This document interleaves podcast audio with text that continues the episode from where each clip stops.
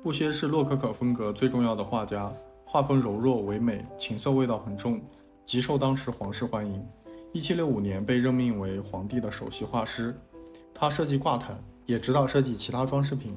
由此而对法国设计产生影响。他把自己喜欢的艺术家的风格通过这些设计产品传达出来，比如洛可可画家华托的作品，巴洛克画家鲁本斯的肉欲、情色感通过他的设计变成华贵的挂毯，颇得皇室喜欢。他的绘画题材多具有神话色彩，这也是获得皇室好感的原因之一。